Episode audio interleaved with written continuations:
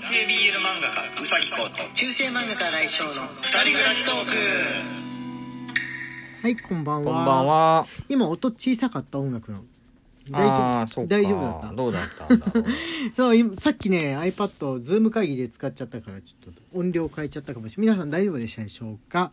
えっ、とねあのキャンペーンについてのお知らせなんですけれども、えーアワードの方もそういえば終わってました。あの年賀状を待っているようの、えーキャンペーンと同じ日に終わってたんでどちらもだからあとは結果待ちといいますか、えー年賀状待ってるようの方はもう皆さんには、えー年賀状を待ってもらうお正月を待ってもらうしかはい。ないわけです30枚貯まりました。はい、たまりました。申し込みも、えー無事済ませられました。あのギリギリな感じでね、えー申し込むことができましたので、あとはもう我々は、あの、期日までにイラストを描くと。はい年賀状のイラスト。それ出し忘れちゃったらもう、あれですのでね。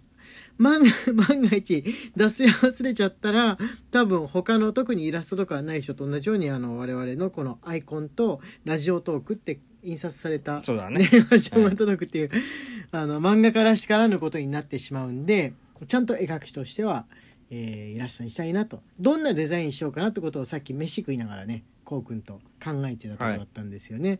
ということで、えーしましお待ちください。で、えーアワード2021のあのリスナーの、えーリスナーに投票するというキャンペーンの時にいただいた、えーコインといいますか、まあ、ギフトがいっぱいまだ紹介できてないのがありますので、えー募集の期間は終わってますけれども、えーギフトと一緒に、えーメッセージとかもついてますからそれも読んで間で読んで紹介していこうかなと思ってはいおりま。す。あとそれとまだお伝えしなきゃいけないことがありますよね。はいあのー、ライブ配信が。はい。あ、今週の、えーライブ配信ですね。えー今週のライブ配信は、まあ、ある意味2回ですね。よく考えたら、1回クイズ番組の日があるじゃん。はい。クイズ番組の日が。クイズ番組に、えー出る。えークイズ番組に出るのが木曜日ですね。で何時からだっけ？えーっとね、木曜日の、えー今週の16日ですね、木曜日の、えーっとね、20時からですね、20時から1時間番組だったと思いましたね。はい。えー出ますので、またその時になったら前日ないし、えー当日にツイッターとか、あとはもうこの配信で連絡をしていこうと思います。はい明日ですよとか、はい今日ですよとかいう風に言っていこうと思いますので、見に来てください。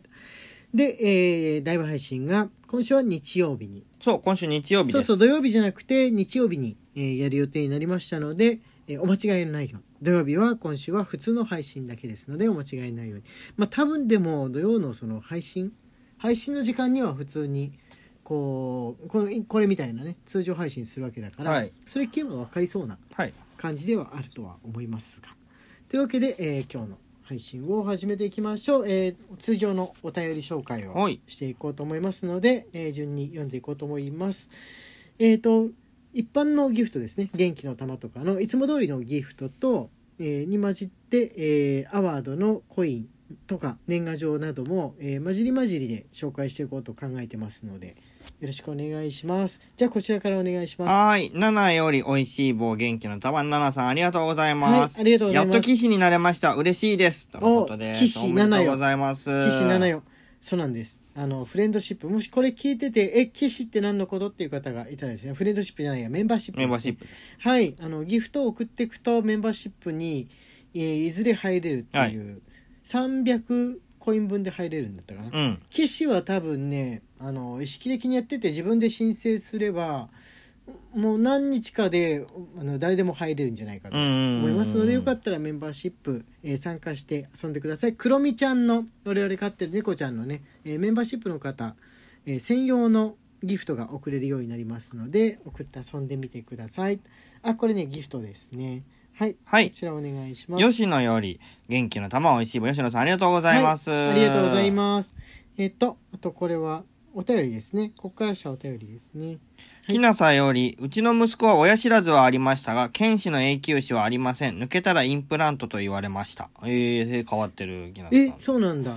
剣士の永久歯はないっていうことは、え、今、抜けたらインプラントっていうことは乳歯だってこと？ね剣士の部分が。ね、あ、それは変わってますね。変わってますね。うん。はい。いや、これで息子さんがまだ、あの6歳とかだったら、うん。まあそういうこともあるのかなと思うけどこの間お会いしましたけれどももう結構大きいというか、うん。あれですから特に永久歯の年齢ですからうそれは珍しいなと思いましたね。えー大丈夫なのかな？インプラントお金かかるから大変そう。ね。万が一そうになったらね。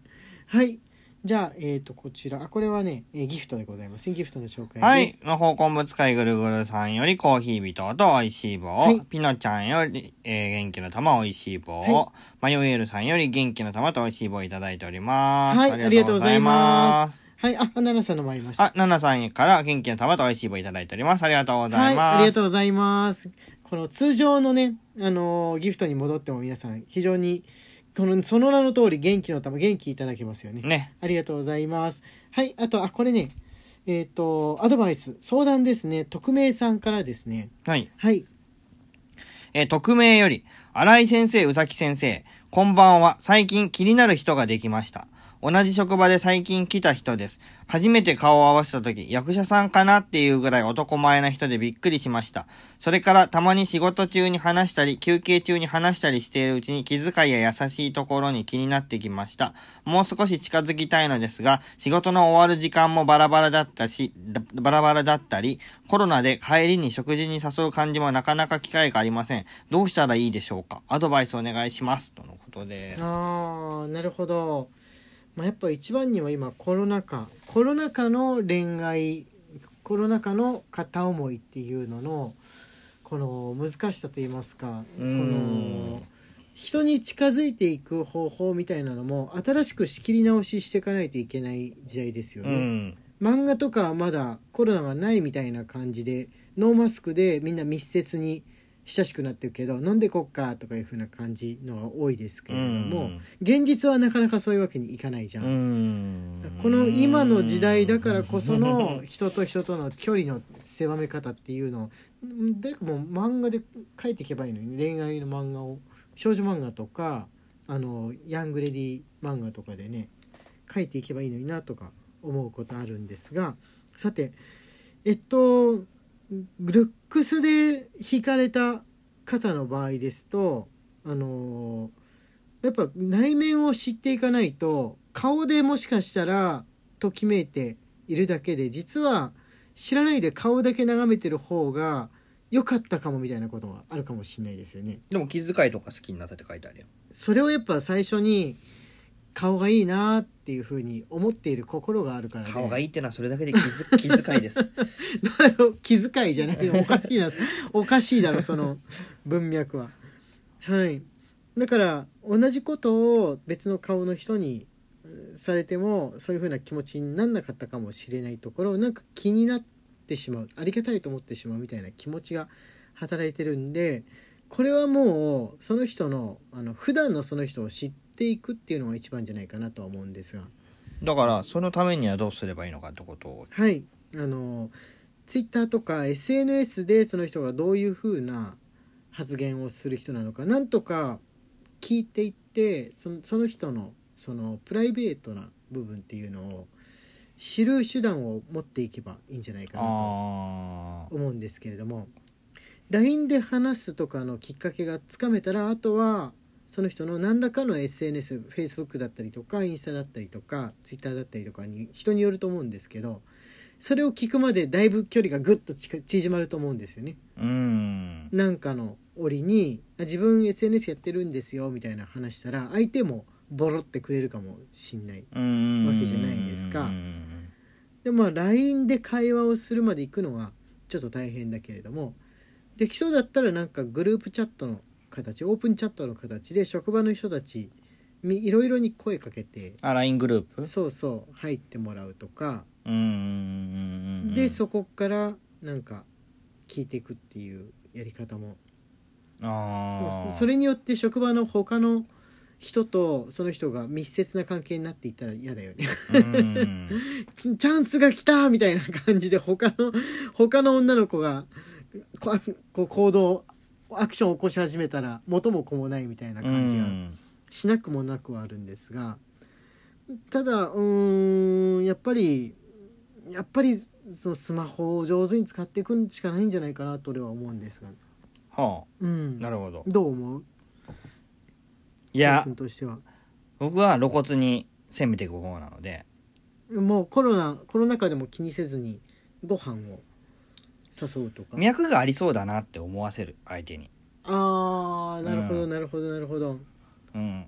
だからもう露骨にもう趣味とかもはい。合わせていくし趣味とか聞いて、はい。はい、うん。であの好きなものがあったらそれ聞いてはい。あの趣味じゃないものだったとしても、はい。あの履修してはい後日、はいはい。はい実は自分も好きなんだけどみたいなのとかはいやっちゃうタイプ、はいはいはいじゃあ要するに少なくともこの子は自分のことを嫌ってはないなっていう相性が合うぐらいまではあの我々は進める仲かなってことを相手に思わせるってことです、そね、うそうそうそうそうそうそう。はい、好きまでいかなくてもその好きなのかもなぐらいまでうん。いくっていう。そうあのね食事に誘うとか以外の方向性でいきますね。あうんよく聞きますよね。結婚しうまく結婚できた人とかってその職場内恋愛で、あの後で職場内の人に聞くとあのあの時は言わなかったけど結構露骨だったよねみたいな。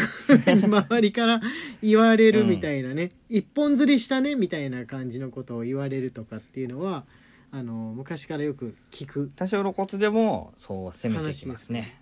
その方がいいのかもしれないですね。うん、って言ってるうちに時間がやってまいりました。しまった。年賀状待ってる件の紹介とかしようと思ったら時間がなくなってしまいましたのでまた後日ゆっくりさせてください。ということで、えー中世漫画家新井翔と男性 BL 漫画家うさきこうの二人暮らしトークでした。